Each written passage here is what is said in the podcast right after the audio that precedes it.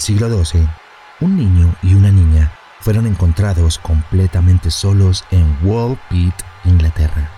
No hablaban inglés o cualquier otro idioma identificable y su piel era verde.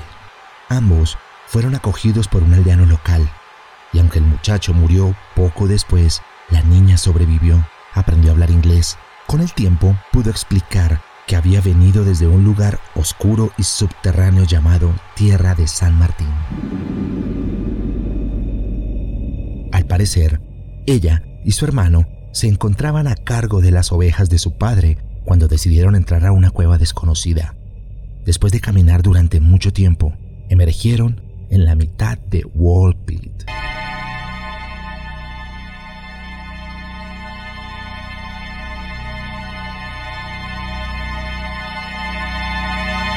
En 1968, Charlotte Warburton entró en una cafetería que nunca había visto antes. Al principio, no notó nada extraño, pero cuando intentó regresar unos días más tarde, el establecimiento se había desvanecido. Más tarde, Charlotte se enteró de que de hecho, efectivamente hubo una cafetería en ese lugar, solo que muchos años atrás.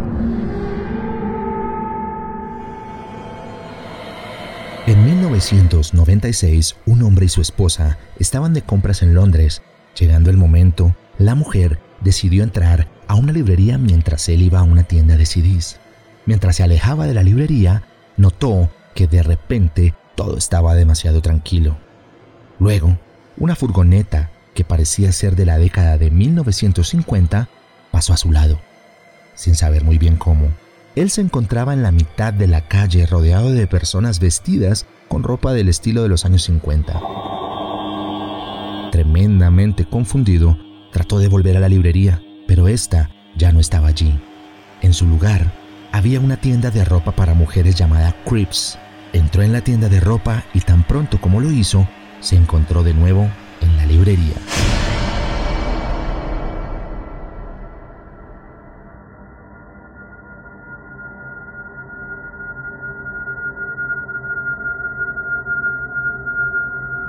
Un hombre apareció en 1851 en el distrito alemán de Levas, en las cercanías de la ciudad de Frankfurt an der Oder.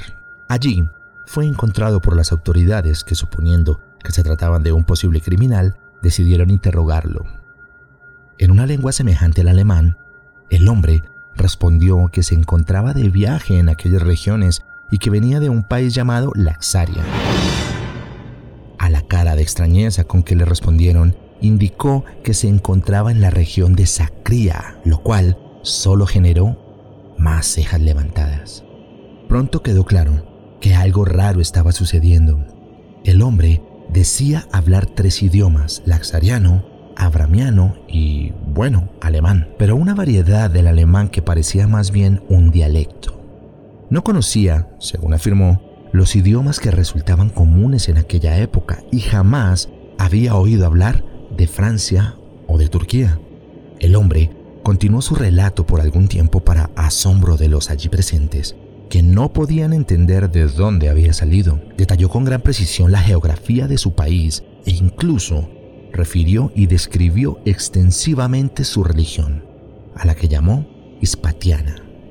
Joseph Boring, nombre con el que se identificó, afirmó que se encontraba allí buscando a su hermano perdido, pero que un incidente con unos asaltantes lo habría dejado desprovisto de bienes en ese territorio. Según parece, al final, fue tal su discurso que terminó por convencer a sus captores y fue dejado en libertad.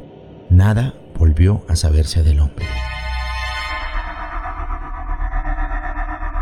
En 1979, cuatro amigos, Geoff, Pauline Simpson, Len y Cynthia Gipsy, se encontraron viajando por Francia el día que decidieron buscar un hotel para pasar la noche. La hospedería era un lugar extraño, las puertas de las habitaciones solo tenían pesados pestillos de metal y carecían de cerrojos. Las ventanas, por su parte, solo tenían gruesas contraventanas de madera a falta de cristales. Por la mañana desayunaron en el hotel y se encontraron con dos gendarmes que llevaban uniformes de aspecto bastante antiguo. Toda la experiencia en el hotel fue muy extraña, sobre todo porque su estancia les costó únicamente 19 francos, siendo 200 francos lo usual. Aún así, retomaron felizmente su camino y no le dieron más vueltas. Durante su viaje de regreso, intentaron detenerse y hospedarse nuevamente en el hotel. Sin embargo, el edificio había desaparecido sin dejar rastro. Más tarde, cuando compartieron su historia, descubrieron que los uniformes que llevaban los gendarmes eran los que utilizaban la policía en 1905.